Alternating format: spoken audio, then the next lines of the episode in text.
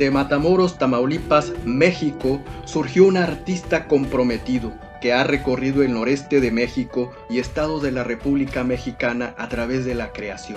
Su nombre es Javier Araiza. Sus dramaturgias se han llevado a la escena en países como Estados Unidos, España, Argentina y Chile. Un referente importante del teatro que se realiza a las orillas de la institución teatral de Nuevo León, filósofo, periodista, docente, teórico y crítico teatral, dramaturgo, poeta y gran lector, que con su pensamiento y escritura se ha enfrentado a consecuencias políticas, consecuencias que no hicieron mella en su firme pasión por el teatro. Se abordará más allá de sus 22 años de experiencia escénica porque hablar sobre dramaturgia y dirección implica hablar de autogestión, ideología, contexto político-social y de una gran cultura.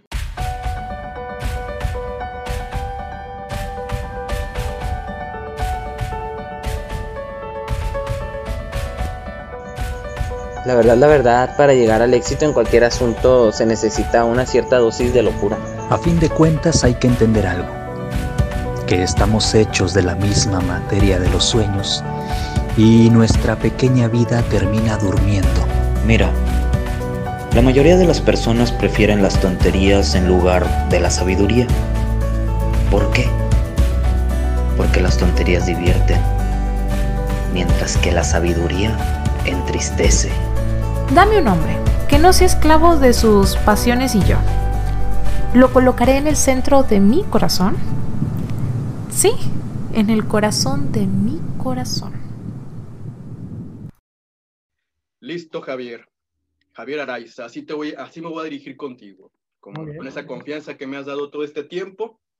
¿Dónde naciste? Te digo en Matamoros, en, en un barrio eh, popular, en, con mi familia, compartiendo con los amigos de infancia como todo, la escuela. En 1969 llego yo a vivir aquí a Monterrey eh, por razones de estudio, eh, con la idea de combinar trabajo y la universidad, eh, de manera que con la familia, toda la familia, nos trasladamos a vivir aquí a Monterrey en julio de 1969. ¿Y en dónde estudias aquí cuando vienes a Nuevo León?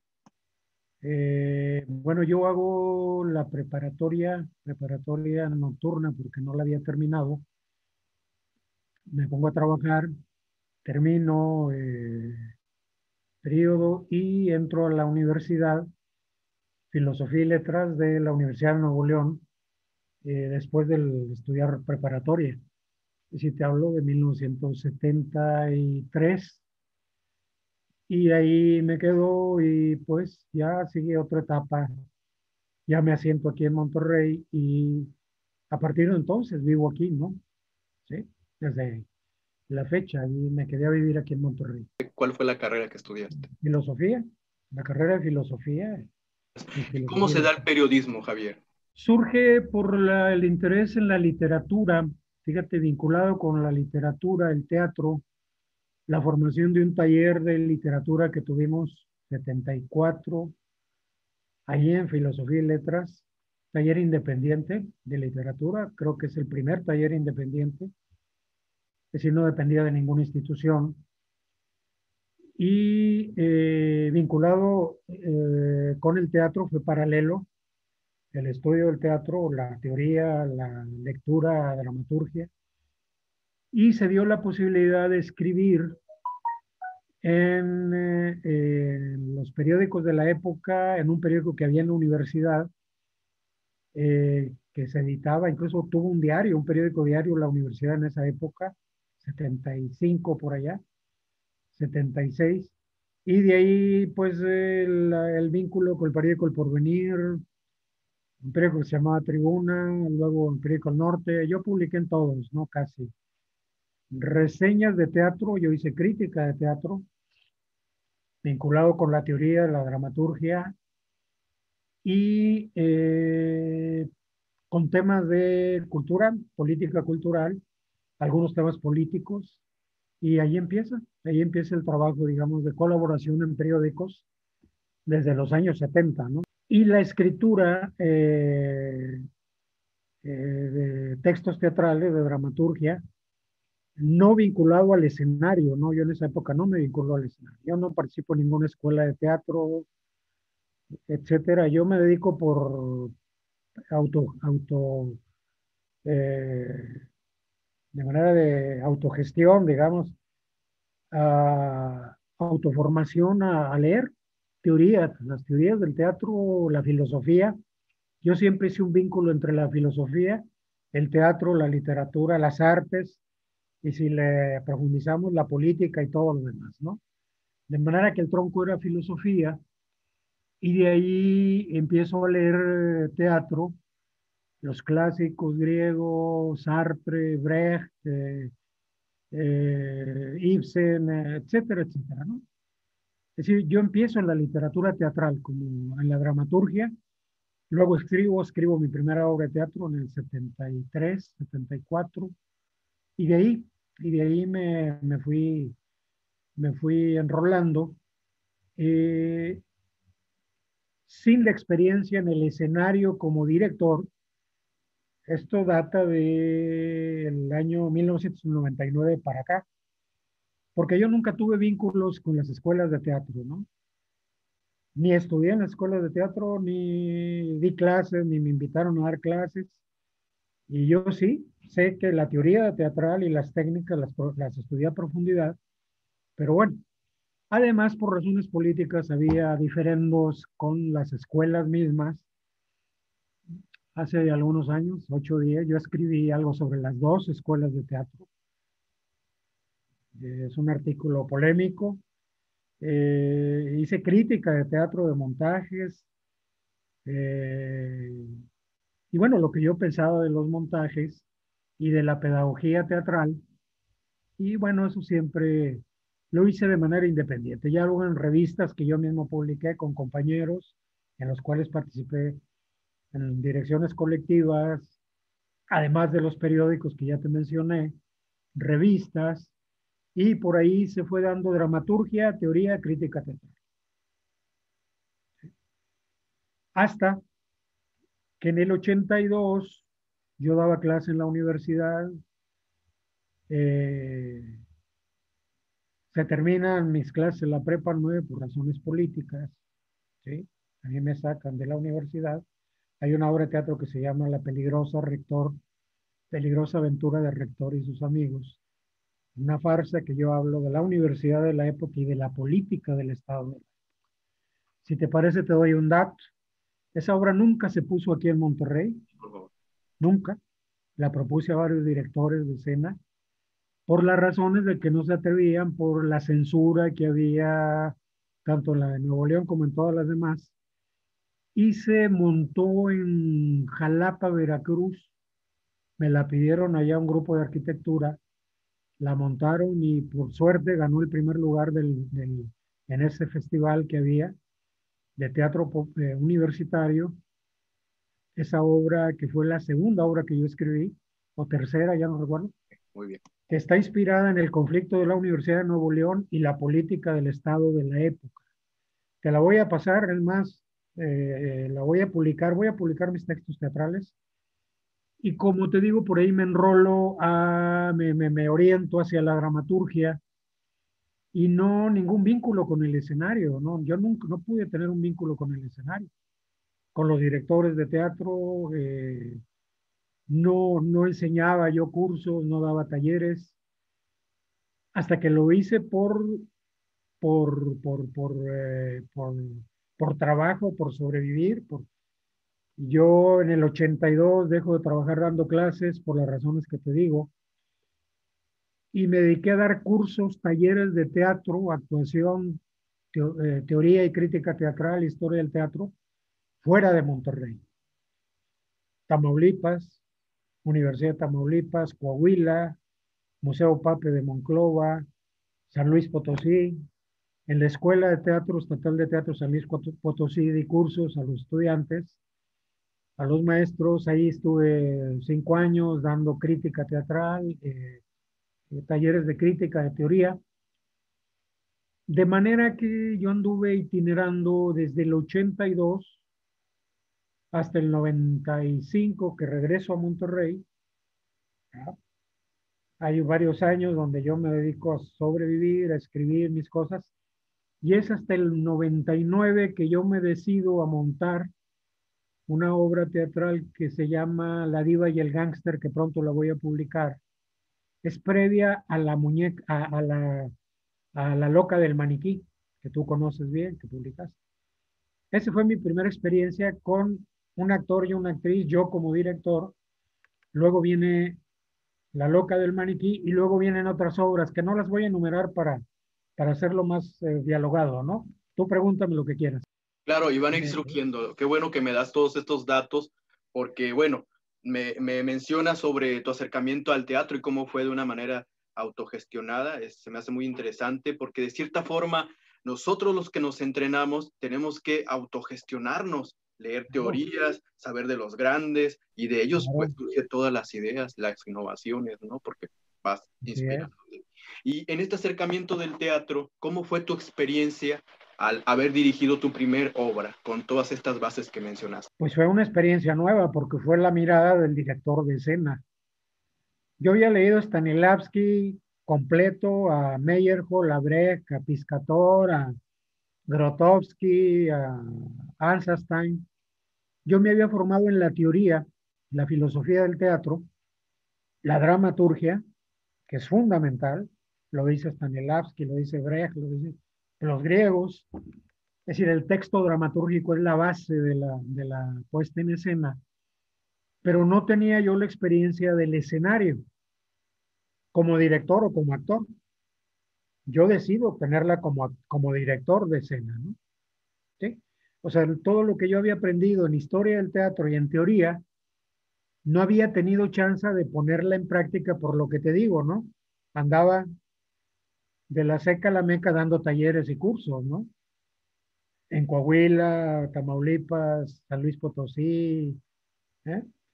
Entonces yo no podía estar asentado en un lugar para formar un colectivo, invitar a un grupo, pues para darle una continuidad de ensayos, como es, a un montaje, ¿no? Hasta que ya en Monterrey, en lo que es ahora Gargantúa, que tú conoces quizá, Ahí en Gargantúa ensayamos y ahí empiezo yo a trabajar como director de ese. Repito, 1999. yo conocí a Javier Araiza eh, alrededor del, 2009-2010 a través de mi querido amigo Leo Torres, quien pues resulta es su, nieto. Y yo conocí a Leo cuando, estaba en la, cuando estábamos en la preparatoria eh, coincidimos en nuestros gustos musicales, en nuestros eh, sueños. De, hacer una banda juntos y demás, lo hicimos y, pues bueno, resultó que, esta persona tenía un, un, todo un mundo detrás de él, ¿no? Que era pues eh, Javier y el espacio del Gargantúa principalmente. Entonces, desde el primer momento en el que nosotros tuvimos la edad suficiente para ir al Gargantúa, eh, pues yo conozco a, Javier, a María y al resto de la familia de, Leo, ¿no? Entonces, eh, desde ahí eh, hemos cultivado, ¿no? Hemos platicado, hemos coincidido. En 1999, hace 22 años vamos a cumplir. 22 años que yo tengo la experiencia en el lado escénico del teatro, que yo aplico todo lo que aprendí desde los años 70 en la teoría, en la historia, en la filosofía del teatro, ¿sí? Faltaba ese lado, ese lado de la puesta en escena, ¿no? Que no se había dado por las múltiples razones que yo te menciono. Eh, no hubo posibilidad de trabajar con algún director mis textos local eh, o dirigir una obra local hasta que regreso a Monterrey en los 90 y lo hago, ¿no? Eh, la experiencia, la experiencia del director de escena empieza a trabajar con los actores, ¿no? Y con todos los elementos materiales de la puesta en escena. Entonces fue una experiencia distinta. Ahí yo aplico Stanislavski, yo me meto a ver a Stanislavski a fondo, ¿no? Y a Meyerhold y a todo para poder sacar ahí las teorías, las, técnicas, la poética para mis montajes teatrales, con la ética y el compromiso que todos ellos plantean. Como paréntesis, yo siempre he estado en el teatro al vapor, el teatro mal hecho, el teatro institucional, el teatro comercial. Nunca le he entrado a ese terreno.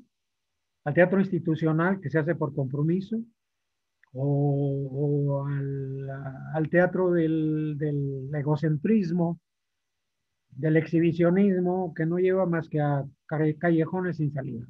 Eso no ha sido lo mío desde nunca. Y por ende, yo me comprometí desde el momento en que yo llamo a una actriz y a un actor a montar La Diva y el Gángster, que en ese tiempo se llamaba La Muñeca, la muñeca y el Gángster. Ahora le he cambiado el título. Voy a publicar el texto. Eh, yo empiezo a trabajar con ellos. Lo que me sirve de Stanislavski, lo que me sirve de Brecht, lo que me sirve de el teatro del teatro del absurdo, ¿verdad? En el sentido de la estructura dramatúrgica, etcétera, etcétera. Y comprometiéndome como con director, también exigiéndoles compromiso como actores, a ellos, ¿no? Compromiso, ética, estudio, ¿no? Y bueno, fue el primer montaje, 1900, en un bar del barrio antiguo que se llamaba La Papa Erótica, ahí montamos ese, esa obra, ¿no? La muñeca y el gángster. Repito, ahora se llama La diva y el gángster. Y luego viene La loca del maniquí, que fue una experiencia también, porque ahí iba a bordo desde el texto, el monólogo, con una actriz, Alma Morales. Bueno, lo conocí dos veces. Lo conocí de niña, pero no me acuerdo, porque Javier y su familia eh, eh, su, mujer y sus hijos, bueno, sus hijos son más jóvenes que yo. Javier y María eran amigos de mis papás, de la universidad y de cuando andaban de revoltosos en el partido y demás. Javier te podrá platicar más de eso. Papá ya no, papá ya murió, pero bueno, así los conocí, a Javier y a María, y después, muchos, muchos años después, como 20 años después, me lo topo en el Sanborns del centro, ¿te acuerdas de aquí del centro de Monterrey? Y ahí lo, lo vuelvo a ver y platicamos, bueno, pues nos reconocimos obviamente y todo. Y entonces, no me acuerdo si iba yo con papá y entonces se saludaron, algo así, ya no me acuerdo porque también fue hace ratito. Y entonces platicando, me comenta Javier, me dice, oye, y este, y tú estudiaste teatro, ¿verdad? Y andas en eso y eres actriz o qué, estás haciendo. Y ya platicando me dice, pues estoy escribiendo un monólogo este, de personaje femenino. Y pues, como ves si nos juntamos a leer y a ver qué te parece? Y pues te invito a ver si podemos trabajar. Que tenía él una invitación para el Instituto Hemisférico de Performance y Política de Nueva York, pero venían a instancias del maestro Javier Serna a Nuevo León, a Monterrey, a hacer como un, como capítulo Nuevo León, digamos, ¿no? A tener aquí un, un evento. Y así fue como, como empezamos a trabajar juntos. Así nos, nos conocimos, pues, pero te digo, ya nos conocíamos, nada más que en realidad ya cuando nos conocimos bien y nos hicimos amigos fue por el teatro. Y luego ya en la época contemporánea con un actor que ya hemos hablado sobre eso, ¿no? pero igual podemos seguir hablando. Y vienen luego, luego vienen otras obras, ¿no? Es decir, eh, faltaba la práctica escénica de lo que yo tenía en la teoría, en la historia teatral, en la filosofía del teatro. Yo creo que hay una filosofía del teatro, o filosofías del teatro.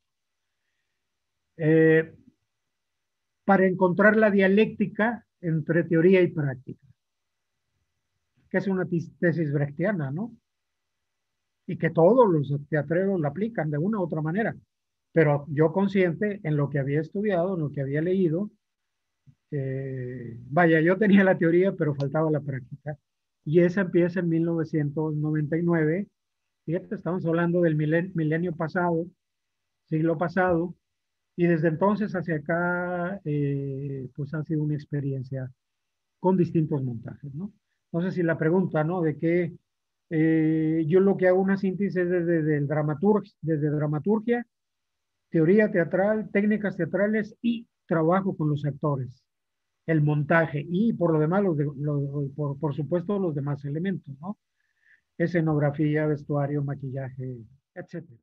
Yo tengo una, tesis de, hay tres ejes, una trilogía en el teatro que se engarzan, que se articulan orgánicamente, de, dependiendo de, luego las poéticas, en fin, todo lo que es la exploración, que son el texto dramatúrgico, la dirección escénica y el trabajo con los actores, y el trabajo de los actores, cómo lo asumen, ¿no? Quienes encarnan un personaje son los actores. Quienes escriben un personaje en el papel es el dramaturgo. Quienes dirigen a los actores es el director y quien hace la lectura del dramaturgo y, es el puente hacia los actores para poder darle fuerza a su concepto estético de la puesta en escena. Entonces yo hablo de una trilogía, autor, director, actores. Eh, estoy escribiendo algo sobre eso, estoy haciendo un, un trabajo de teoría que luego te lo paso, ¿no? Muy bien, sería interesante leerlo, claro. Pero bueno, ahora, ahora se presta para, para hablarlo, ¿no? Para platicarlo. Sí, y exacto. Y esto que mencionas acerca de todo lo que está alrededor de un director, también el espacio, Javier. Y este espacio de que por ahí años después, según las cuentas que vi, ahí investigué, Teatrón, ¿cómo nace este espacio, Teatrón? Ah, bueno, eh, si mi trabajo teatral que te menciono, La diva y el gángster, La loca del maniquí, luego a puerta cerrada de Sartre, luego Las sirvientas de Jean Genet, se ensayaron, se montaron en Gargantúa, que Gargantúa es un bar, es un espacio cultural. Ahí tuvimos funciones y de ahí salimos a otros espacios, al Teatro de Fátima, a la Sala Experimental, al Teatro La Estación de la Casa de la Cultura, a muchos espacios. No voy a detallar, ¿no? Las cuatro, los cuatro montajes. Eh, llega un momento en que ya era muy difícil ensayar ahí por el movimiento mismo del, del bar. ¿Sí me explico, no? Como normalmente el tiempo de la gente era tarde-noche, había un momento en que ya no era posible combinar ensayos con el movimiento, el ruido, la música. Bueno, yo estaba realizando una obra este, ahí en Gargantúa, Espacio Cultural. Este, yo conocí primero a su compañera, a María Belmonte, este, y platicamos mucho tiempo, este, y después se me acercó Javier Araiza y me comentó este, que estaba eh, dirigiendo por el momento una obra de Jean Genet de las, las criadas. Lo estaban presentando en el Teatro Calderón cuando todavía estaba activo. Eh, me invitó, me dijo, a ver qué te parece. Este, y pues sí, fui a verla, eh, me gustó. Este, me dijo, bueno, este, el siguiente proyecto de esto es a puerta cerrada y queremos este, con los mismos actores que estaban este, realizando la obra de Las Criadas, este, me dijo, y queremos integrarte a ti. Este, y ahí empezó. Fue aproximadamente como en el año 2000, entre 2004 yo creo aproximadamente, te lo conocí.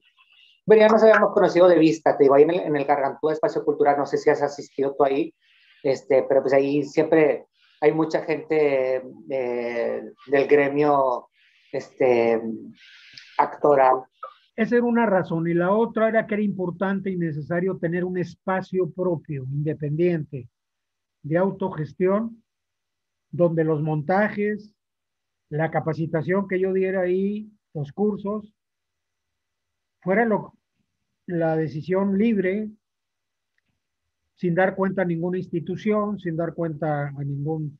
Es decir, lo que se hiciera en Teatrón era independiente y era, era con el riesgo que siempre se corre, ¿no? Entonces lo que hice es que fue renté a una cuadra de Gargantúa un, un espacio, un rectángulo largo, que me gustó para que ahí fuera un pequeño teatro que se llamó Teatrón, con una capacidad para 50 gente sentadas. Armamos un escenario de 4 por tres y medio, unos pequeños eh, eh, vestidores, dos baños, y ese era el teatro. Un teatro pequeño, teatro de cámara, como se llamaba, se llama desde el siglo XIX, por cierto, en la época de Strindberg, de Ibsen, en Europa, que luego proliferaron en los años 20, ¿no? Y todavía. Pequeños teatros para públicos, eh, para públicos eh, eh, no muy amplios, ¿no? Y entonces ahí es otra fase. Estoy hablando de 1900, perdón, de 2014. En junio 6 de 2014 abrimos Teatrón. Y empieza otra fase que venía de Gargantúa. Y ahí empieza la fase, quise volver a montar la loca del maniquí, porque son temas, yo trato temas que no están de moda, que no duran cinco años, diez años, sino que tienen un alcance universal. Y el tema de la loca del maniquí, que es el tema de la violencia contra las mujeres, pues creo que cada vez está increciendo, ¿no? Después de que la estrené en el 2001, ahora quise reestrenarla con un actor, porque eso me planteaba a mí como dramaturgo y director nuevas preguntas de carácter teórico y poético, ¿no? Un actor haciendo un papel femenino, sin caer en travestismo, sin caer en, en, show, ¿no? Show business, ¿no? Y entonces ahí en Teatrón, en Teatrón tenemos temporadas de La Loca, y ahí en Teatrón hizo una nueva época de a puerta cerrada con otros actores, con otro reparto, y ahí las sirvientas de Jean Genet,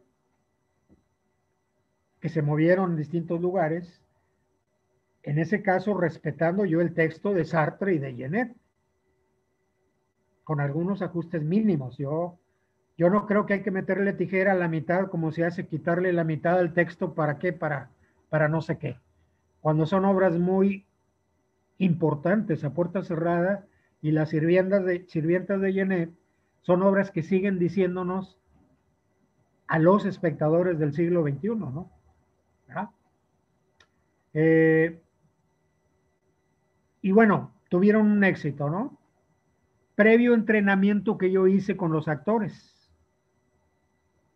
Yo los hice un entrenamiento teórico y técnico con Stanislavski, Meyer, con lo que yo te digo que aprendí desde la época de estudiante en la facultad. Y ahí hice una lectura de una obra que escribí en un homenaje al Marqués de Sade en el 2000, eh, en el 2004, perdón, el 2014, cuando se celebra en todo el mundo los 200 años de la muerte del Marqués de Sade.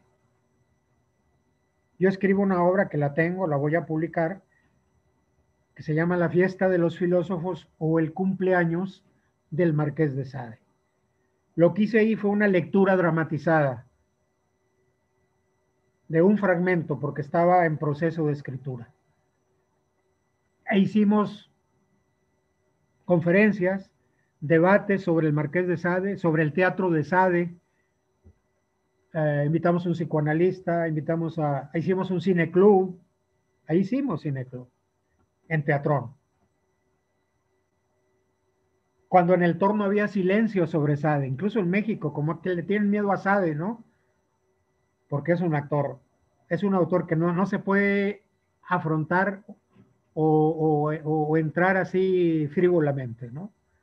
Y es una paradoja porque vivimos en una sociedad sádica, ¿no? En muchos sentidos. Y fue un éxito, ¿no? Porque la gente decía, oye, ¿cuándo pones en escena esto del marqués, de, esto de los filósofos? Mira quiénes eran los personajes compañeros de Sade como, como papeles. Marx, Nietzsche, Freud, Simón de Beauvoir, Marlene Dietrich. Ahí están en mi obra de teatro. Te más, te lo voy a mandar. Ya quiero publicarla pronto, ¿no? Traigo un plan de publicación que luego lo platicamos. Hice un montaje también de lectura dramatizada de una obra que se llama Diálogo entre un sacerdote y un moribundo este sí es un texto de Sade, con dos actores. Lo pusimos en lectura dramatizada. Te voy a mandar la foto. Entonces todo esto es en teatrón.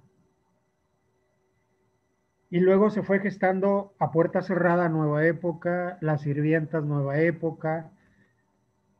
Y tomo un texto que a mí me interesó mucho que se llama Marx en el Soho, de un autor norteamericano que se llama Howard Zinn. Y llamo a que haga el papel en la dirección Alfonso Teja y fue una obra con gran éxito. Es decir, en dos años hubo un trabajo muy intenso de capacitación, de lecturas dramatizadas, de volver sobre los textos de A Puerta Cerrada y Las Sirvientas que había yo montado en, los, en 1908, 9, 10. Monto, estreno, Mars en el Soho. Y mira, hubo un momento en que teníamos tres montajes moviéndose en distintos teatros. En, la, en el aula magna, en el Teatro Fátima, en Teatrón.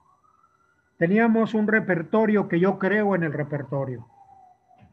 De a puerta cerrada, Las Sirvientas y Marce en el Soho. De hecho, esas tres obras tuvieron temporada en el Teatro Fátima de San Pedro. Si tú vas y buscas ahí al historial, ahí está la publicidad. Tuvimos cuatro funciones de cada una de las obras, ¿no? Las Sirvientas estaba en Teatrón. Estaba en Teatrón Las Sirvientas y estaba en Teatro Fátima, una de estas tres obras representándose el fin de semana. Ese era el trabajo que hacíamos en Teatrón. Y era un trabajo de autogestión. Eran las obras que yo quería poner. Era el compromiso que yo asumía y los actores asumían conmigo. En este proceso que empieza en 2014, empiezo a dar cursos de actuación. Ahí. Y la gente que yo veía que podía asumir un papel, la invitaba a hacer bajo un previo entrenamiento y una apuesta, ¿no? Si no das el kilo, como a varios tuvieron que salir. ¿Por qué? Porque tenían un compromiso, porque a lo mejor no se metieron a fondo con el personaje, o por lo que haya sido, ¿no? No tenían, o en los estudios, yo lo que exigía era que se comprometieran a fondo con los personajes porque no son obras fáciles de llevar a escena. Javier es uno de los pocos directores con los que he trabajado. He tenido la suerte de trabajar con muchos directores y directoras, menos directoras mujeres que directores hombres, porque Monterrey, México, el mundo. Este, y Javier es de los muy pocos que en realidad no te sientes tú que estés trabajando bajo las órdenes. Yo sé que es una manera de decirlo, ¿verdad? Pero Javier es un director muy intuitivo, tú lo conoces. Javier es un hombre muy culto, sabe de todo, no nada más de teatro. Entonces, y, y bueno, como artista tiene una sensibilidad especial entonces, Javier no es un director que te imponga absolutamente nada. No es de los directores, porque los hay, que de repente se pare en tu área escénica a decirte cómo hacer las cosas o para dónde moverte o ese tipo de cuestiones, nunca. Entonces, yo puedo decir sin duda que mi experiencia de trabajar con Javier, con La Loca del Maniquí, ha sido de las más enriquecedoras de, mi carrera profesional, no solo por el, tiempo que trabajamos juntos, que el otro día estaba viendo en los recuerdos del Facebook, por cierto, eh, que estuvimos, claro, intermitentemente, no es que diéramos función cada fin de semana, pero poco más de 10 años o algo así. 10 años seguro. Entonces, el tiempo prolongado de trabajar un montaje y un mismo personaje con el mismo director, pero además con el estilo que tiene él de dirigir a sus actores, mucho trabajo de mesa, mucha conversación, reflexión, entender bien qué es lo que qué es de lo que estamos hablando, ¿verdad? Con el texto y cómo lo queremos presentar con qué estética, pues. y luego ya la práctica. La primera vez, o bueno, para el estreno, tuvimos la suerte de tener mucho tiempo para dedicarle a los ensayos y además trabajamos con un músico en vivo en los ensayos, con Víctor Medina que hizo unas composiciones muy interesantes. Además metíamos, me acuerdo, algunos tracks de, de Amanda Galás con unos gritos espeluznantes para el inicio de la obra. Entonces fue más como un laboratorio, era mucha experimentación, trabajar mucho con los objetos, porque la loca tiene varios objetos simbólicos que utiliza a lo largo de, del monólogo. Entonces, pues eso, es, es de los directores con los que más he disfrutado trabajar, definitivamente. Te da mucha libertad, pero aparte te propone muchas cosas, porque también hay directores que te dan mucha libertad y no sabes tú si lo estás haciendo bien o no, si se está entendiendo, porque luego no hay retroalimentación. Pero este, te digo, con Javier es mucha conversación y todo, muy disfrutable.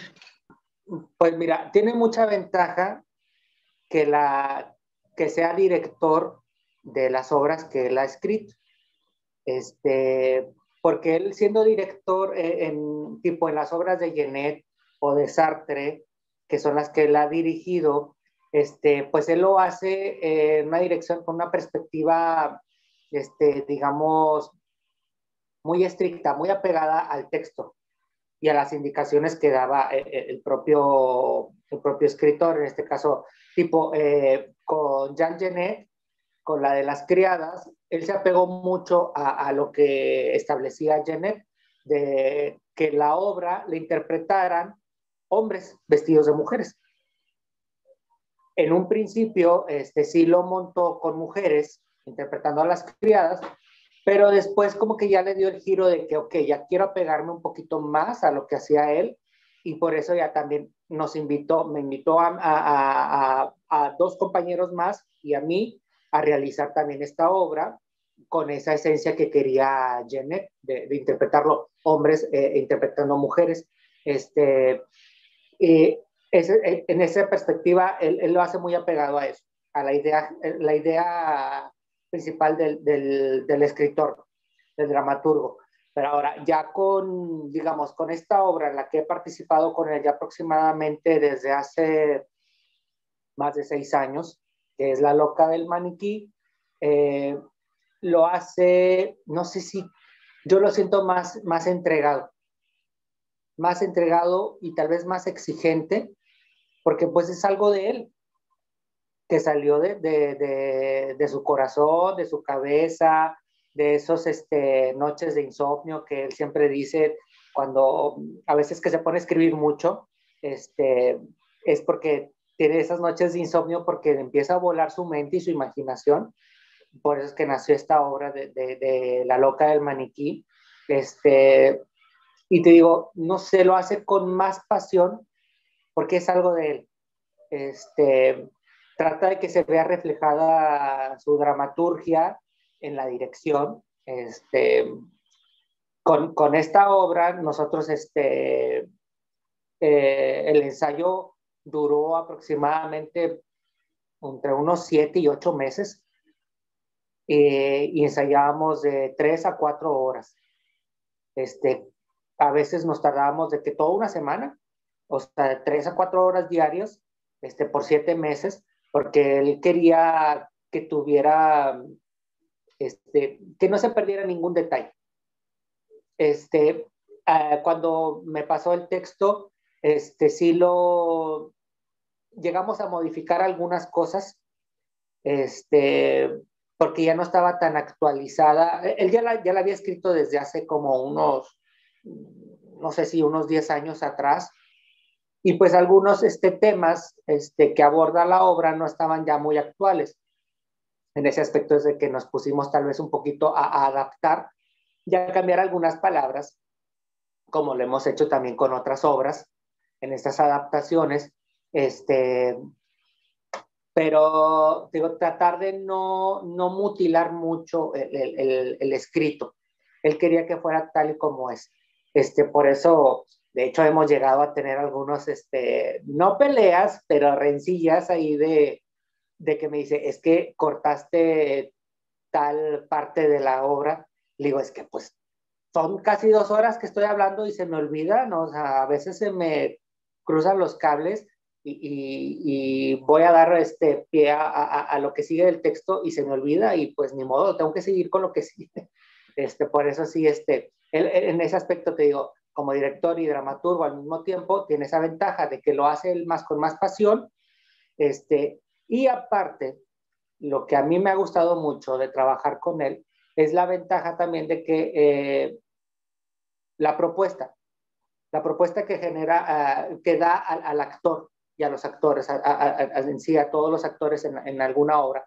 En mi, en mi caso personal, él eh, me decía, bueno, lee el texto este, y dime qué propones también tú, porque no es nada más de, de, pararse en el escenario y, y él como director eh, decir, no, bueno, párate ahí, este, camina hacia allá, este, habla más fuerte, no sé.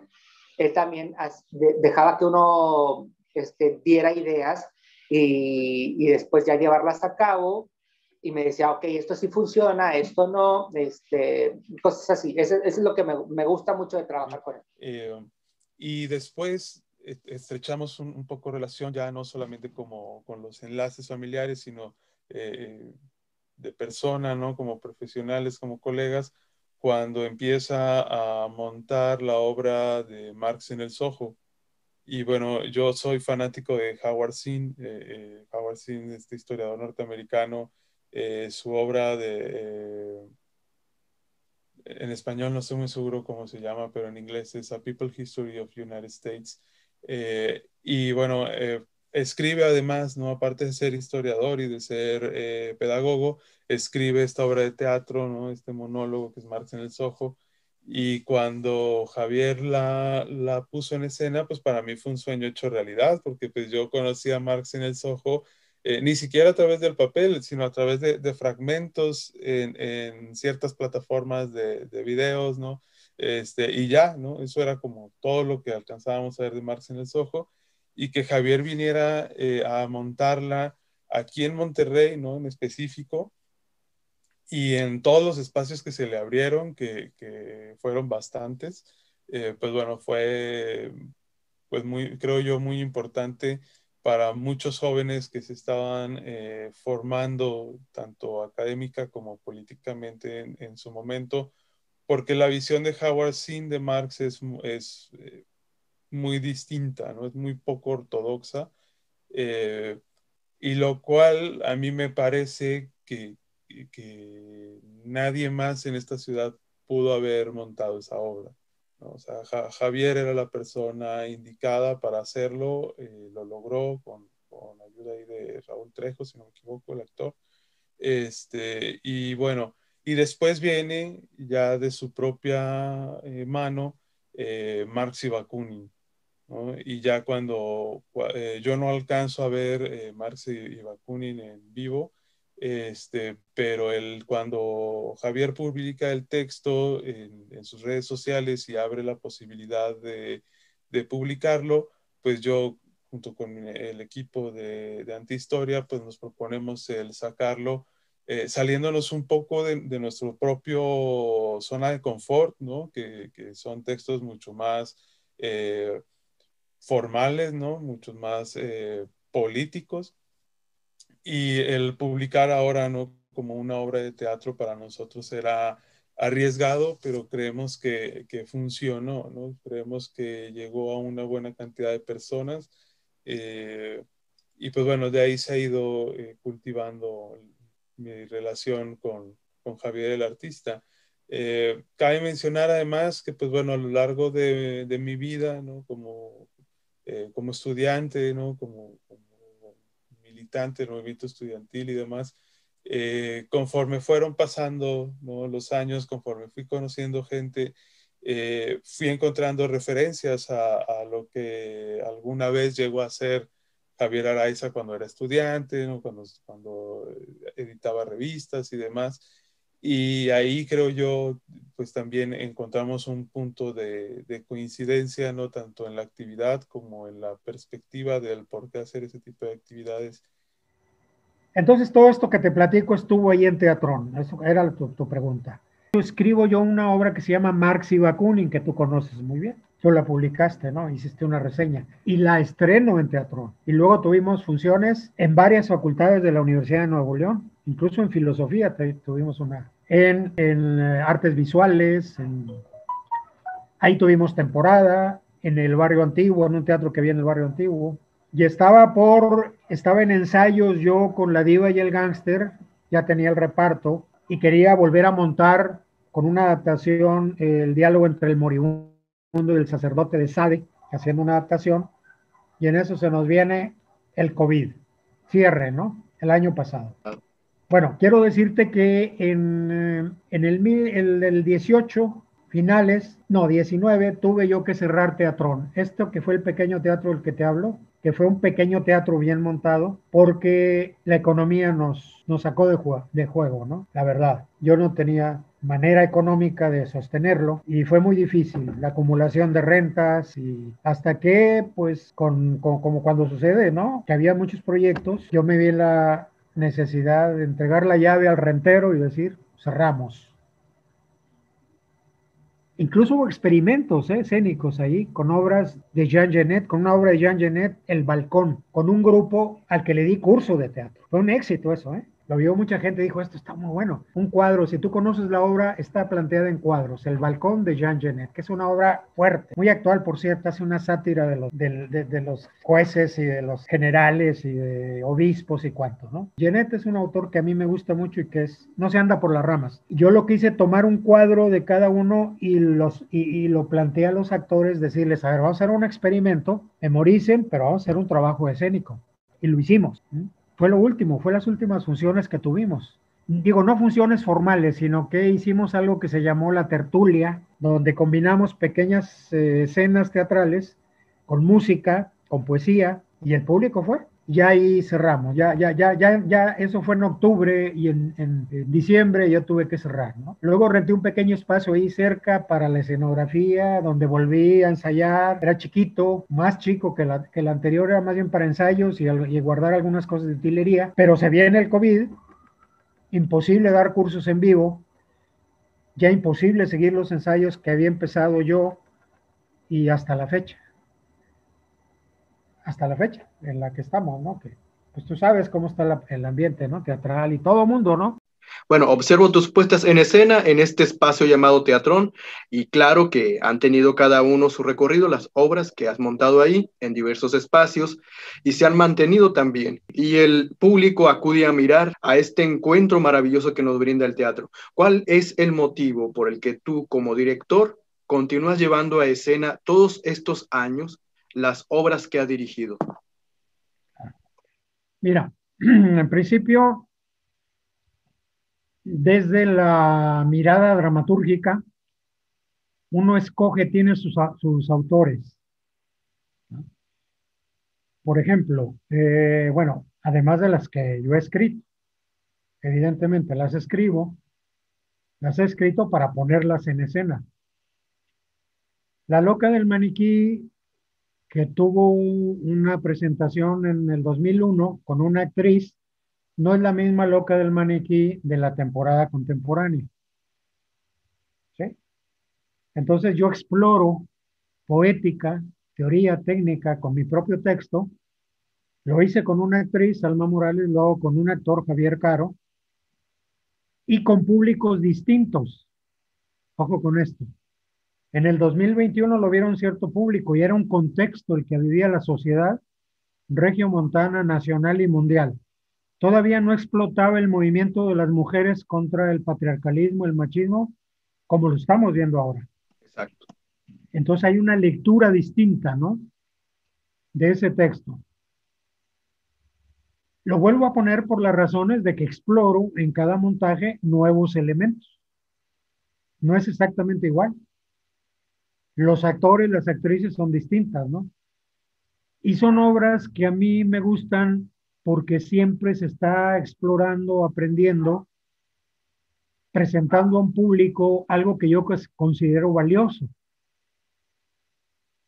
La filosofía de la existencia en una obra de teatro como esa puerta cerrada de Sartre es un compendio, es un resumen de muchas de sus ideas que está en el ser y la nada, que es filosofía pura, abstracta, complicada, que un público no va a ir a ver, ¿no? O no va a leer difícilmente. ¿Sí me explico, no? Por eso he trabajado en distintas épocas con las obras que me he propuesto, que he montado, y porque es una exploración siempre nueva con actores distintos.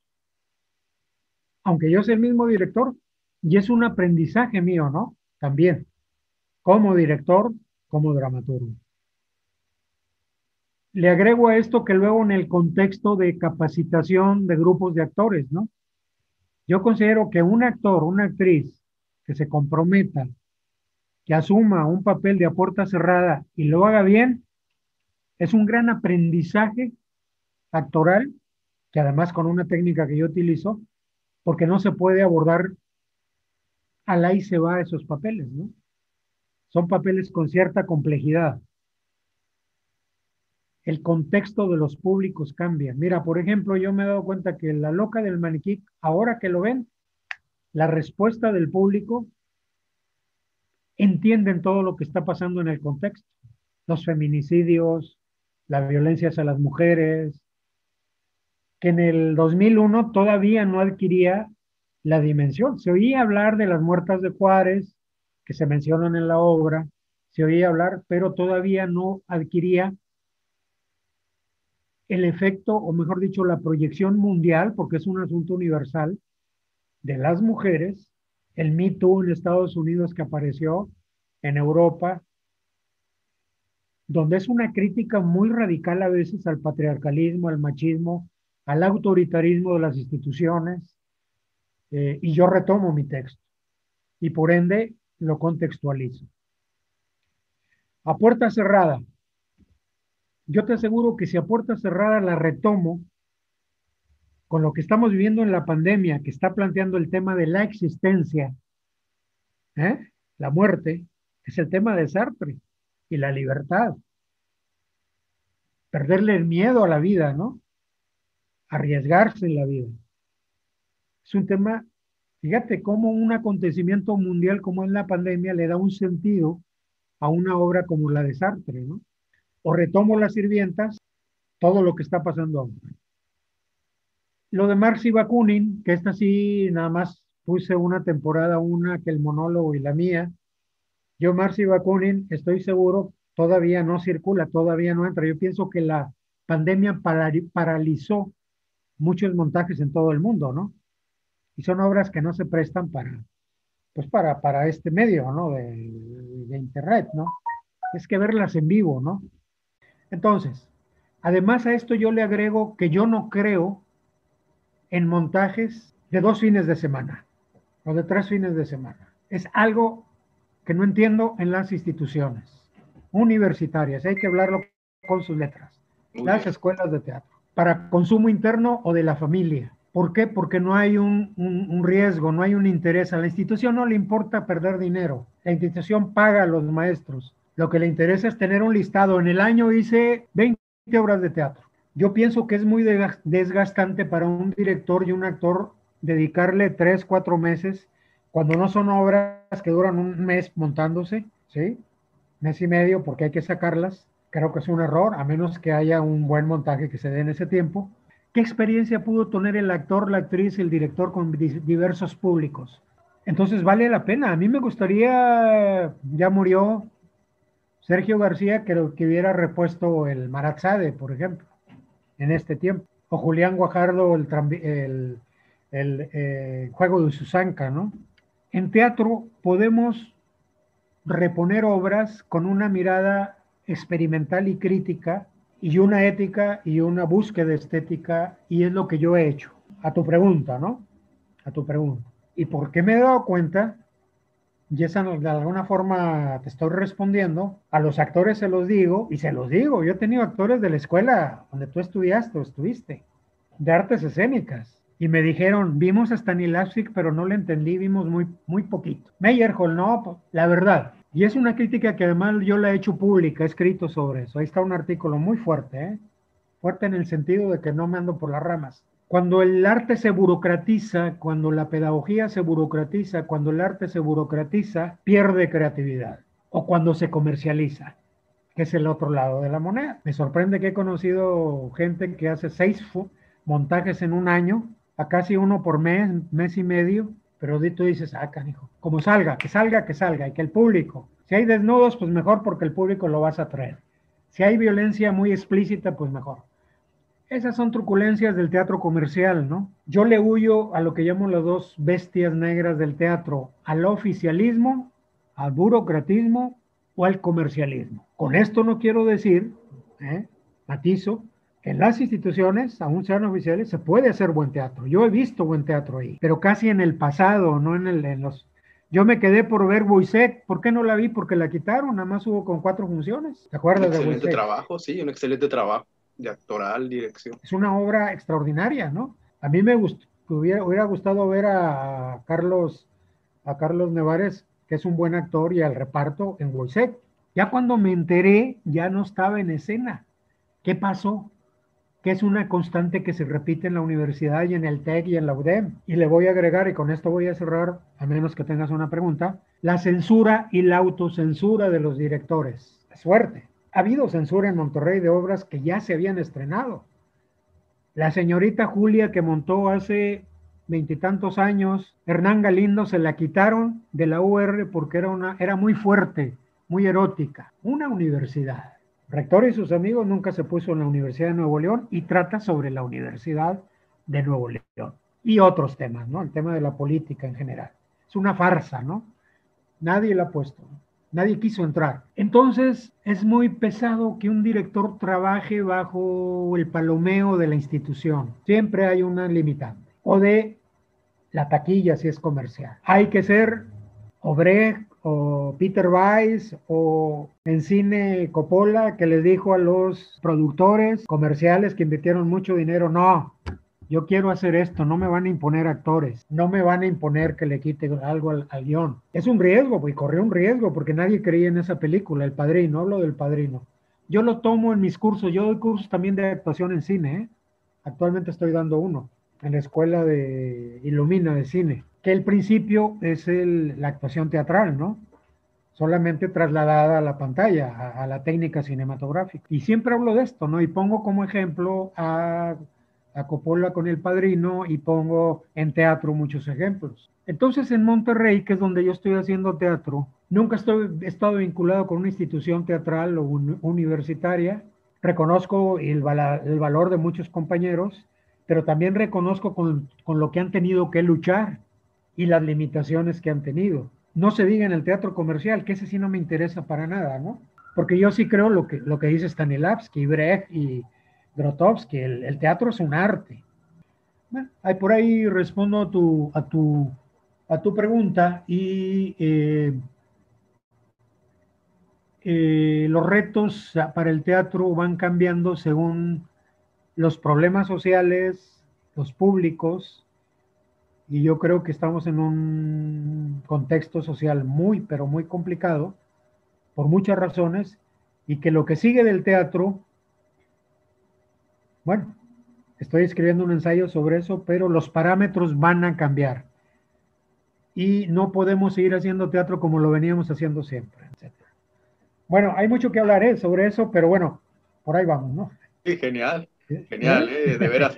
Fíjate, sí. es un, gran tema, ¿no?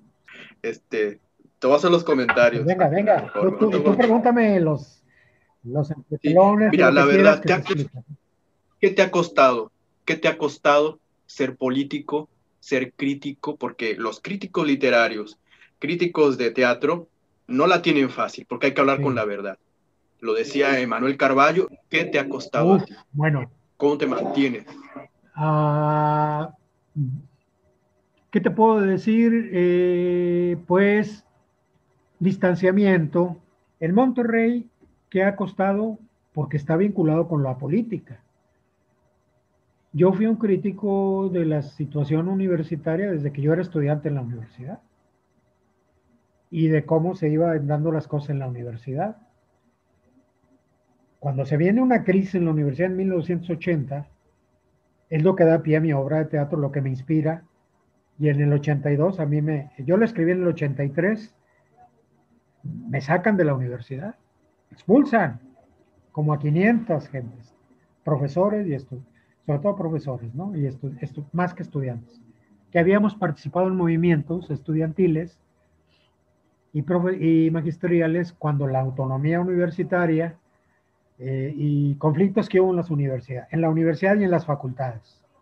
Yo siempre he mantenido una posición crítica, que vienen de mi filosofía, desde el Marx, eh, de Bakunin, Brecht, Sartre.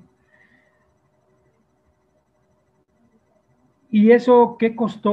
Bueno, te lo voy a decir honestamente porque es una realidad. A mí jamás me invitaron a dar un taller de dirección o de actuación. En ninguna escuela, en ninguna institución. Y todo el mundo lo decía, lo reconocía, que yo sabía, que yo conocía, que tenía una capacidad teórica de conocimiento, pero pues bueno, no había un interés, ¿no? ¿Eh? Yo nunca he estado en ningún coloquio de teatro cuando, cuando invitan a dramaturgos, ¿no? Es decir, hay una especie como de distancia Ahora, pues está bien, si yo hago la crítica y bueno, no hay mucha democracia, no hay mucha democracia de escuchar la opinión distinta, la divergencia. Cuando he participado es porque he ido a algún encuentro de teatro, algún congreso y he dicho lo que yo he pensado. Por ejemplo, la crítica a las dos escuelas, ¿no? Lo voy a decir aquí. Yo creo que es un absurdo que en la Universidad de Nuevo León haya dos escuelas de, de teatro. Y eso está escrito porque el origen fue un origen político, no pedagógico. Tú eres pedagogo, tú sabes.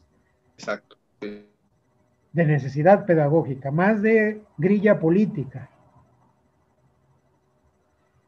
Estrictamente la que debería llamarse Facultad de Artes Escénicas sería lo que se le llama la escuelita de filosofía y letras, incluso con un desdén de cierta gente de escénicas, ¿no? Sí, hay que decirlo, ¿no? Es más, lo he dicho, pues, ¿por, qué no, ¿por qué no lo voy a decir? Claro, es tu espacio, no te preocupes. Porque fue la primera, la que se abrió en el 1974, fue la que abrió la pedagogía teatral en Monterrey moderna, Sergio García, Javier Serna y el grupo de actores que hicieron muy buenos montajes en filosofía y letras, es el origen de, lo, de la Escuela de Teatro de Filosofía y Letras. Luego se fundó artes escénicas, pero por un conflicto entre filosofía político, ¿no? Y la rectoría u otra institución de la universidad. El Instituto de Cultura se llamaba, ¿no? Que ahí se formó primero un taller de, de actuación, Julián Guajardo, y luego poco a poco se fue hasta que movieron eh, eh, cuestiones eh, académicas y políticas y se logró que el, que el Consejo Universitario nombrara Facultad de Artes Escénicas con licenciatura. Y desde entonces tenemos escuela de, o taller, o no sé cómo le llaman ahora, le llaman escuelita, ¿no? De filosofía y letras, que tiene un formato académico, que tiene un, son dos años creo, ¿verdad? Siguen siendo dos años, ¿no? Y la facultad que creo que son cuatro o cinco años.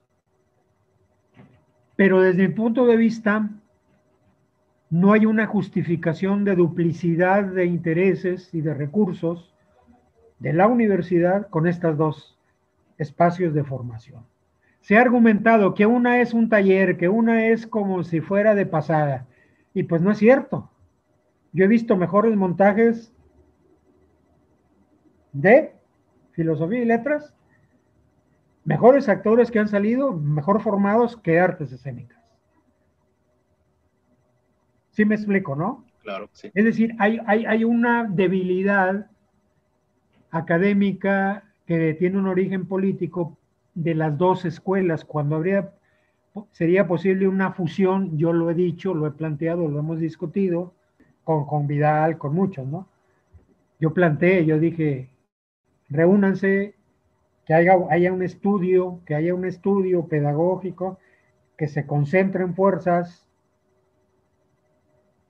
que se exija un presupuesto a la universidad y que se haga una muy buena escuela teatral respetando derechos de profesores que algunos tienen 30 años, 25 años, no sé cuántos años, y con gente nueva, con invitados profesores que se les pague de, de la UNAM o donde sea. Yo lo planteé, está escrito, te voy a mandar el escrito. Entonces, bueno, cuando yo, cuando tú escribes eso, lo haces público y haces crítica teatral y dices, bueno, pues es que hay censura, y hay autocensura en los directores, pues evidentemente que las relaciones pues no, fluyen como deberían, ¿no? Eh, y así está. Entonces, tu, pregunta muy concreta, pues sí, ha habido una respuesta a lo que yo he hecho, yo he dicho, ¿no? Y concluyo con esto, cuando cuatro años y medio que duró Teatrón, no pasaron de cinco compañeros de teatro, diez, cuando mucho, que fueron a ver los montajes a teatro. Eso dice mucho, ¿no? Teatro independiente, ¿no? Sabía, ¿Saben quién soy yo? Pues todo el mundo me conoce. De las generaciones de las escuelas, los profesores me conocen muy bien. Yo los conozco. La gente joven, muy joven, pues a lo mejor no la conozco, pero yo siempre he planteado el diálogo, la discusión. Siempre he planteado que la práctica teatral sin teoría teatral adolece que hay que dialogar, que hay que discutir, que hay que aprender de lo que hacía Stanislavski con Meyerhold y Meyerhold con Stanislavski, que fue su discípulo, ¿no? Le aprendió a Stanislavski y luego desarrolló su teoría. O Brecht, ¿no? O Meyer, o Piscator, lo que tú quieras, los, los grandes teóricos maestros del teatro. Pues yo te diría que a la pregunta esto que, que sintetizo, ¿no? Este, no ha sido, digamos, muy fluida. Sin embargo, la relación personal, personal, eh, es buena, ¿no? Con la mayoría de la gente de teatro, de generaciones de los 70, 80, con los, los medianos y con algunos jóvenes que conozco, ¿no? No tengo ningún problema personal. ¿eh? Eh, con Vidal, con la gente con la gente que ha sido vocales de teatro, con la gente de, los grupos, en fin. Pero, pero está el, el otro lado, el lado institucional y de la relación de mi teatro que yo he hecho con, con este, núcleos teatrales, ¿no? Eh, los últimos años hubo una relación con la universidad últimos años, que montamos en varias facultades, Marci Bakunin, A Puerta Cerrada, La Loca del Maniquí, en un programa que hubo a partir del 2016, creo, y el último fue en el 18, porque el que es director de ahí, de, extensión universitaria, Pepe Garza, lo conozco desde chico, ¿no? Cuando tenía tres años o cuatro años. Conocí a su padre, por razones de la política universitaria y la política en general. En su casa, ¿eh? yo iba a su casa y él me conoce, yo lo conozco desde niños, y ha habido siempre una buena relación, ¿no? Hablo de Pepe Garza, ¿no? El director de extensión universitaria. Esa relación, creo yo, de alguna manera, cuando yo propuse mis montajes, abrieron la puerta. Y sí, debo reconocer que tuvimos funciones en el aula magna de la loca de Maniquí, de a puerta cerrada, de las sirvientas y en facultades. pues fuimos a medicina, filosofía, psicología, economía, como a 10, 12 facultades. Pero por el lado de la relación institucional, sí, ahí no, no ha fluido, ¿no? No ha fluido. Yo nunca he dado una conferencia en en la, en la Facultad de Teatro de, la de Filosofía y Letras. Yo salí de ahí, ¿eh? Yo fui estudiante, digo, no de la, escuela de teatro, de filosofía, ¿no? Pero pertenece a filosofía. En escénicas ¿eh? o un encuentro que haya, un coloquio, o que me inviten a hablar sobre Brecht o algún autor que conozco, ¿no? Si así me he metido a fondo a estudiar a Brecht, ¿por qué? Por la filosofía, por el marxismo, por la. Por la teoría, ¿no? Es un autor que tienes que entrarle para entenderlo al marxismo de alguna manera, ¿no? La teoría brechtiana, ¿no? El famoso distanciamiento, la, la dialéctica, todo este asunto, ¿no? Bueno, ahí me paro, ¿eh? porque hay muchos temas.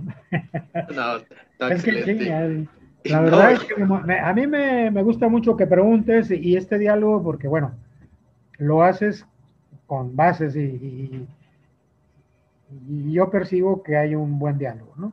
Sí, sí, sí, se está generando, créeme que se está generando y estoy aprendiendo, ¿eh? que también ese es, ese es el interés de mis entrevistas, seguir aprendiendo y aprendiendo. Fíjate, ahora, sobre esto que has mencionado, que de cierta forma te adelantaste un poco a la pregunta y qué bueno, a mí me da mucho gusto porque te voy a decir, tienes como curso el, en el teatrón, otra vez lo vuelvo a decir, este, tú impartes talleres, impartes cursos, pero de actuación, hablando de actuación. Ya mencionaste tu método, qué es lo que estás enfocado. Stanislavski tienes a él como en el que te inspiras para enseñar al alumno. Este, tienes a Meyerhold en la cuestión también, de hecho, este, corporal, y tienes a Breck, que es lo que acabo de decir, tienes un gran estudio. Yo el, lo que hago es un comentario. Considero, mi percepción es que conduces al alumno no solamente en lo corporal, en la visión actoral, sino que también en la parte crítica, en la parte de mirar su entorno, qué sucede en el mundo, qué sucede en la cuestión social, económica. Y creo que eso también, sobre todo, sin quitarle la parte estética, porque eso lo has mencionado también. Este, se me hace muy interesante, Javier, esto. ¿Qué puedes comentar sobre tu Por supuesto, por supuesto, porque es un principio que yo pongo en práctica.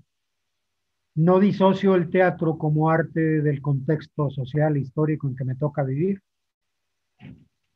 Y lo que he aprendido de Brecht de los años 30 hasta el 50, la teoría, pienso y trato de aplicar en el mundo contemporáneo, igual Marx, igual Sartre, etcétera, ¿no? Entonces, en mis cursos, yo hago una síntesis de Stanislavski, de Meyerhold, de Brecht, incluso poética del absurdo, Beckett, la poética de Genet, que es una poética muy interesante, de la ceremonia, de lo ceremonial en el teatro de lo ritual en el teatro. De hecho, hicimos experimentos al respecto. Lo que te hablo de los, de los, de los, de los eh, cuadros, le llama Jeanette, eh, del balcón, que fue la última fase que tuvimos teatro. Entonces, cuando yo trabajo, que llega la gente a, aprender teatro, y mira, ha llegado gente que me dice, pues estuve en la prepa haciendo teatro. Ya yo, gente, yo estudié teatro en escénicas y estuve en filosofía y letras, terminé la, y van a tomar curso conmigo. Ergo, hay un interés, ¿no? Vieron los montajes, les gustó y dijeron, ah, aquí hay algo que yo no he aprendido, algo que no he visto.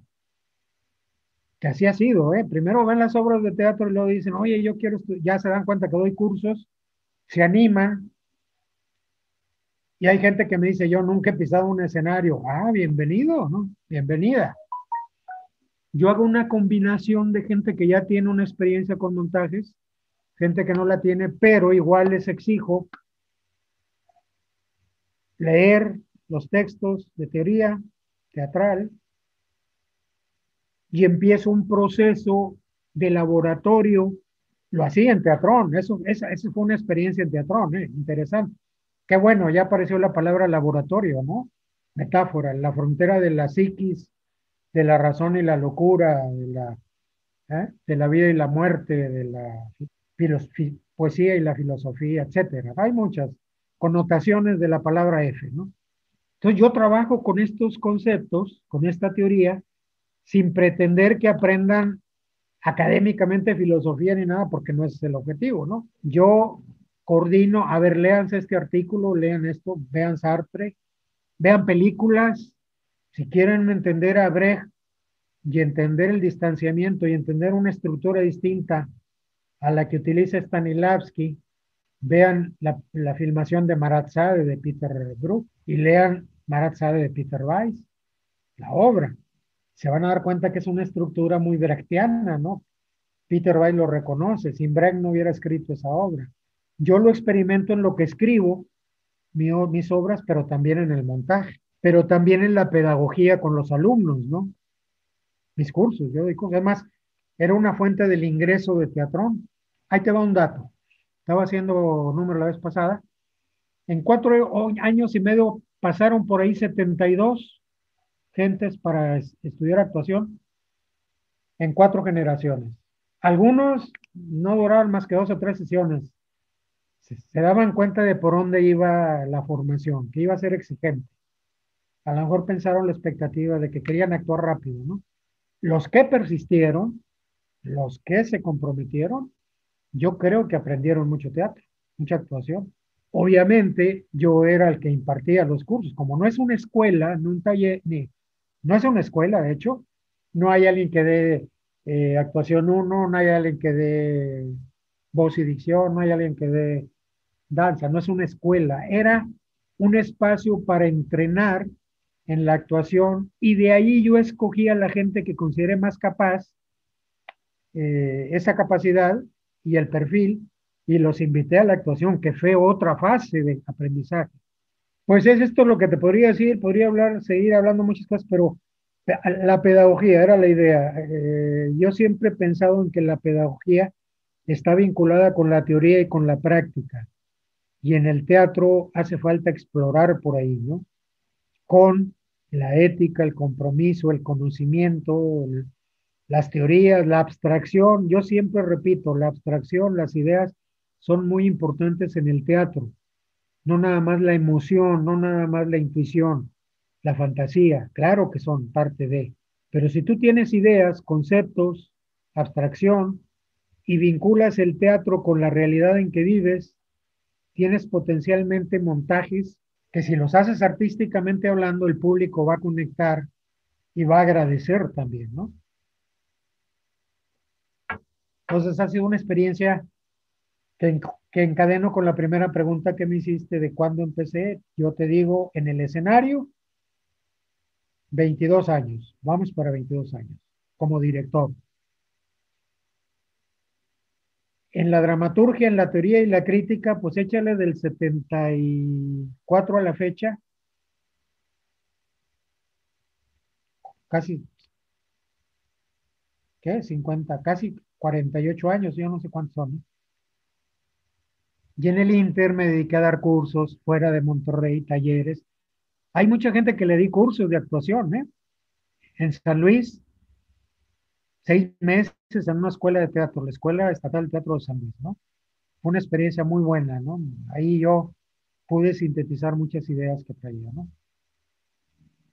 Igual en Victoria, igual en Monclova, igual en en Tampico, en varios, eh, en distintos lugares. Saltillo, Saltillo dio un curso sobre Sade, por ejemplo, ¿no? Marqués de Sade, que fue muy útil, muy importante porque yo estaba pensando, estaba en proceso de escritura del, de la obra de teatro que te he mencionado, ¿no? Eh, lo quiero mucho, este, es un gran amigo, tanto él como su familia son muy estimados para mí, este, siempre los, los, los llevo en mis pensamientos. Desde mucho tiempo que los he, conocido, eh, me ha dejado ver él, este, que es una gran persona. Este, agradezco mucho la oportunidad este, que me ha ofrecido por estar eh, interpretando estos papeles.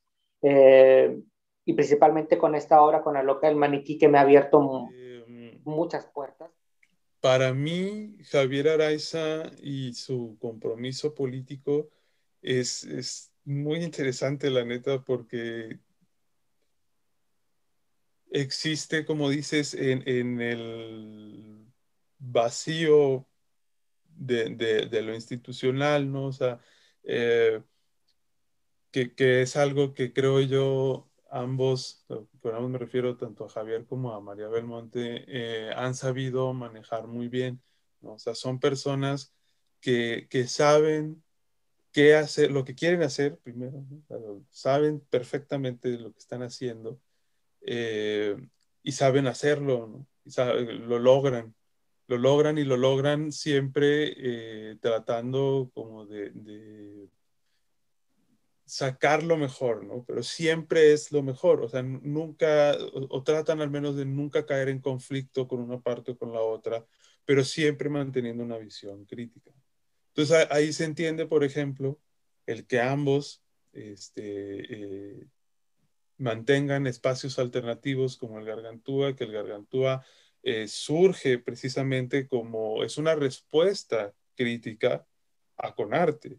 Y eso lo ha dicho Javier en, otras entrevistas. Eh, cuando se crea Conarte, y se crea esta ilusión de democracia a través de los gremios y las asambleas y bla, bla, bla, bla, bla, pues rápidamente Javier y María se dan cuenta de que es, que es un show, ¿no? Y entonces eh, que en realidad lo que tiende con arte es la regularización y la institucionalización del, del arte que, que, no estaba privatizado, ¿no? Que bueno, esto ya es como, como, cuestión de la historia del arte de Nuevo León, pero es importante mencionarlo porque creo yo que, que Javier y María eh, son un punto eh, de inflexión en esta historia del arte de Nuevo León, porque son la otra cara, ¿no?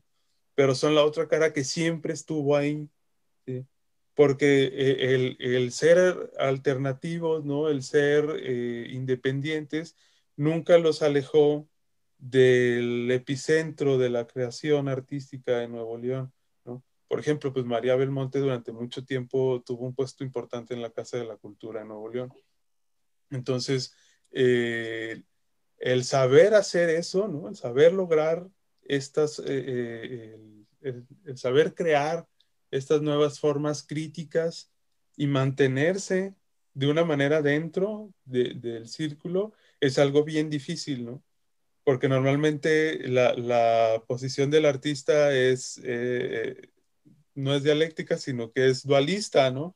O te vas a lo institucional completamente y te dedicas a eso, al arte de institución, o te dedicas al arte underground, o simple y sencillamente lo abandonas, ¿no? Y te dedicas a otra cosa. Y Javier y María no. Javier y María supieron eh, navegar en, en todo este mundo pero sin nunca abandonar eh, una mirada crítica. Bueno, pues yo a Javier lo considero mi amigo, antes que compañeros de teatro, ¿no? O antes que mi director la loca del maniquí. No fue así al principio, obviamente, empezamos, te digo, trabajando, pero después la, la amistad creció y te puedo decir, bueno, ahorita ya te platiqué que, que, como artista tiene una sensibilidad muy especial porque es un hombre muy preparado, muy culto, con mucha teoría que luego ha llevado a la práctica a lo largo de los años con, con su proyecto de teatrón y, todo lo que ha hecho, ¿no? Con, con su carrera, de literatura también y demás. Y como persona es, es un hombre muy querido, es, es una persona que, que, tiene buen trato hacia los demás, es muy educado, es amable, es reflexivo, es, es, es muy especial. Yo Javier lo quiero mucho.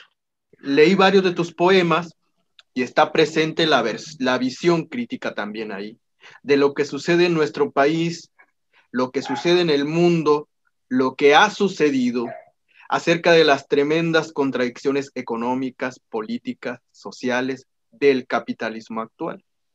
Y me doy cuenta de que también como poeta estás manifestando esa provocación que se vive en el teatro y que tú tomas de Ginette y de Janet y de todos los que has mencionado.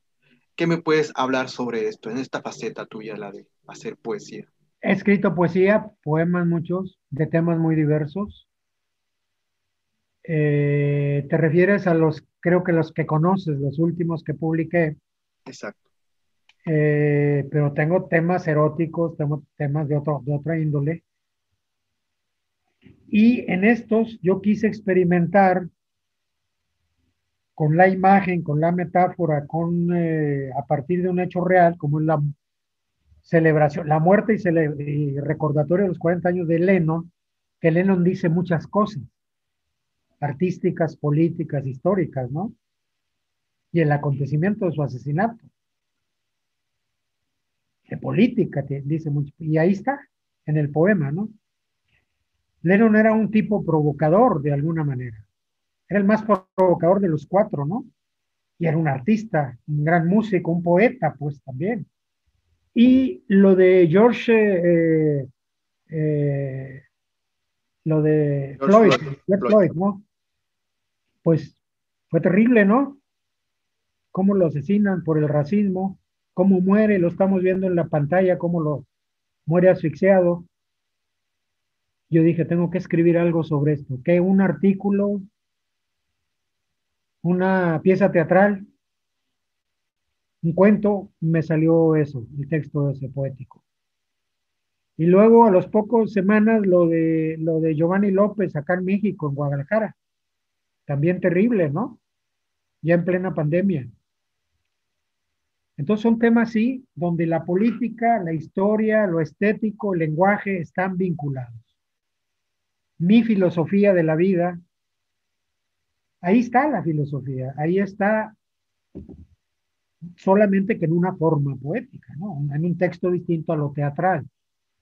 Es decir, en distintos registros de lenguaje y de abordamiento literario, pues me interesa escribir esto que tú preguntas, que ves y que pues es parte de lo que yo soy, ¿no? De mi vida, de mi compromiso, de mi búsqueda, ¿no? Y sí, detectas muy bien que en estos poemas, que te agradezco se hayan publicado en, el sector los tres, en sector nostalgia, pues se están leyendo y mucha gente está comentando y, lo están compartiendo, ¿no? Les gusta. Así es.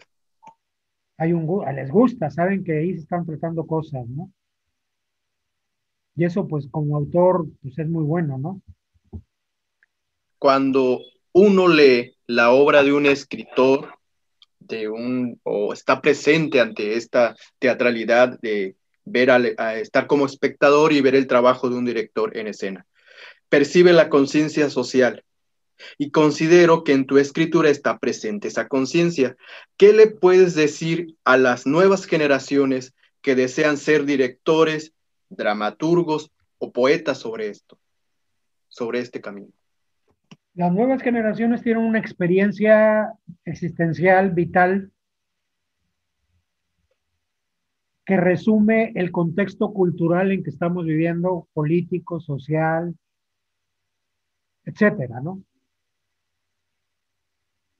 Yo lo que diría es que lo que te dije hace una, una de tus preguntas, se termina una época.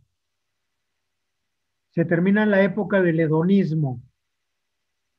Hay una palabra muy sonora que menciona, el valemadrismo en cosas sociales, en nuestra vida, en nuestro compromiso. Se termina, se les va a volver muy complicado a ellos, ¿no? Y a nosotros, a todos. Post pandemia. Entonces, el conocimiento, la teoría, la práctica, la ética, el riesgo, que implica, valga la redundancia, correr los riesgos, ¿no? Sociales y demás, económicos. Sí hay una pretensión de hacer arte teatral. Creo que entramos a una nueva fase, lo vamos a ver los próximos meses.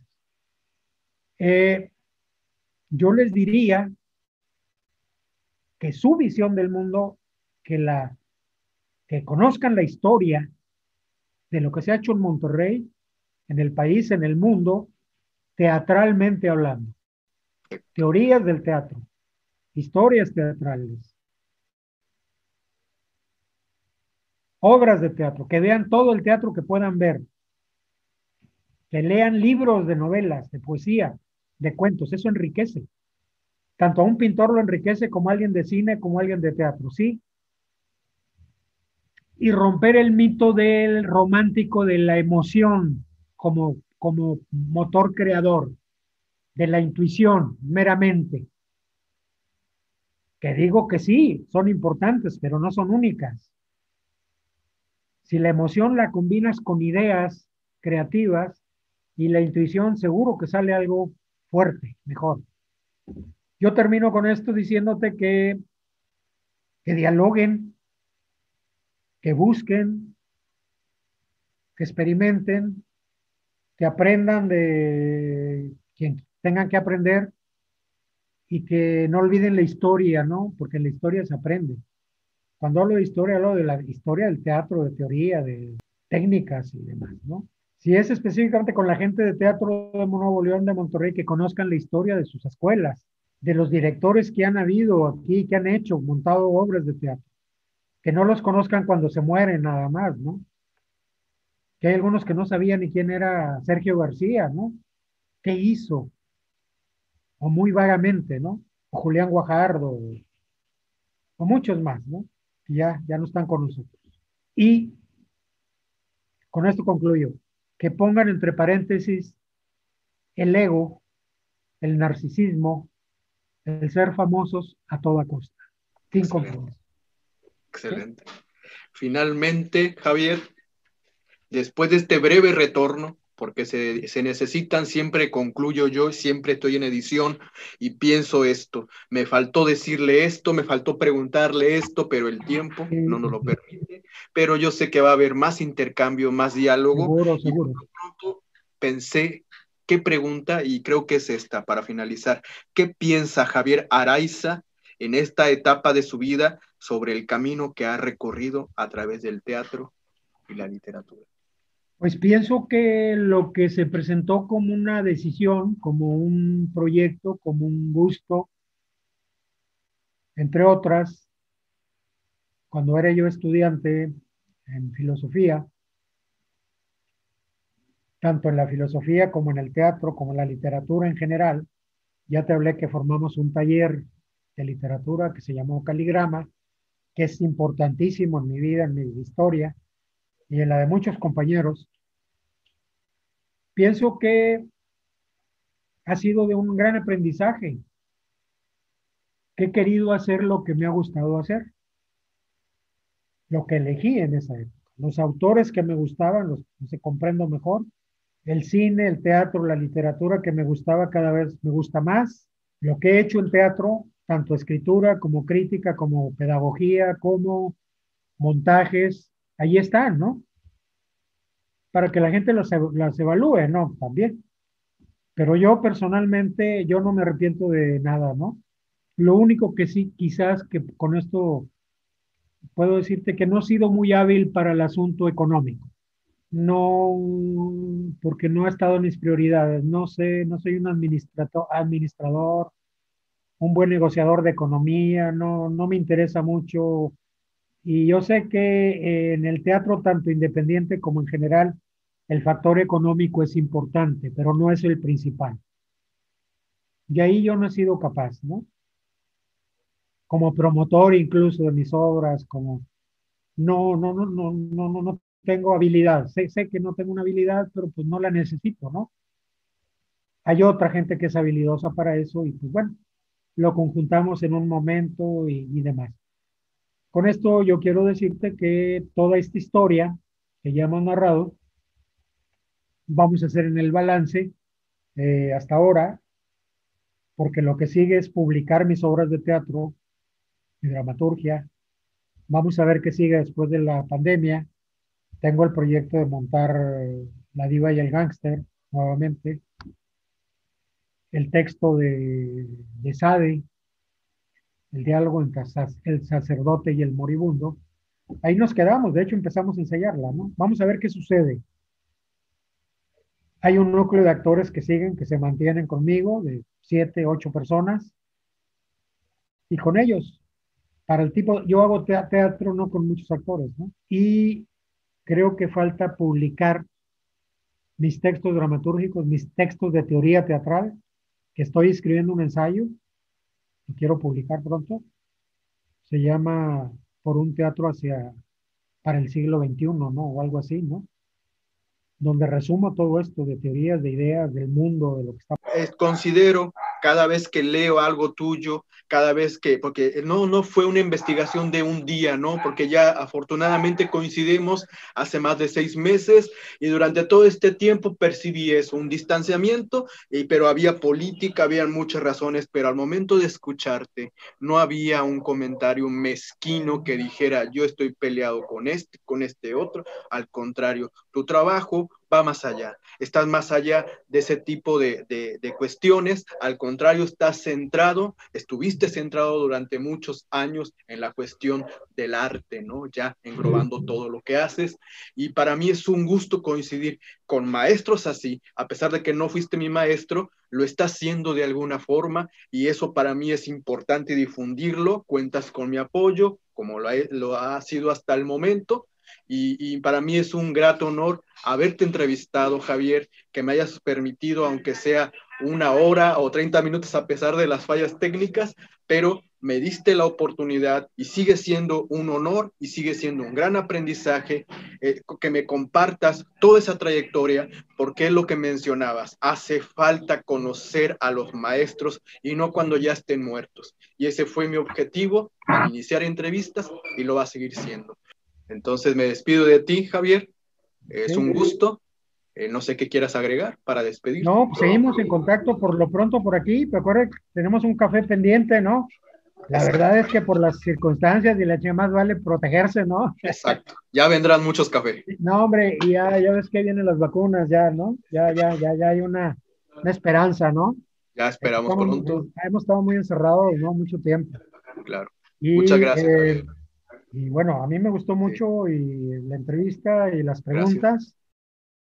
Ha terminado una entrevista más y ha sido un honor el haber coincidido con un artista que a pesar de las consecuencias políticas continuó con su propia dramaturgia, creó su propio espacio escénico, impartió talleres diversos de forma incansable, contribuye al gran entrenamiento ético a través de su enseñanza teatral. Siempre he pensado que la práctica sin teoría teatral adolece.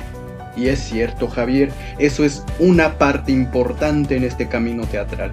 Ahora me quedo con la reflexión y estoy seguro que quienes nos escuchan también. Deseo que esta pandemia se termine pronto y poder asistir como espectador al teatro que realizas. Porque al igual que Jeanette, rompes con lo establecido y eso es lo que provoca y mueve al espectador. Estoy orgulloso de difundir a un artista más del noreste de México porque considero que hay maestros y maestras de la escuela de teatro y quienes se encuentran en las orillas también, que merecen compartir ese gran conocimiento que tienen para dar. Continúa la difusión. Estaré revelando al próximo artista mi nombre es Aaron Coré. Hasta la próxima.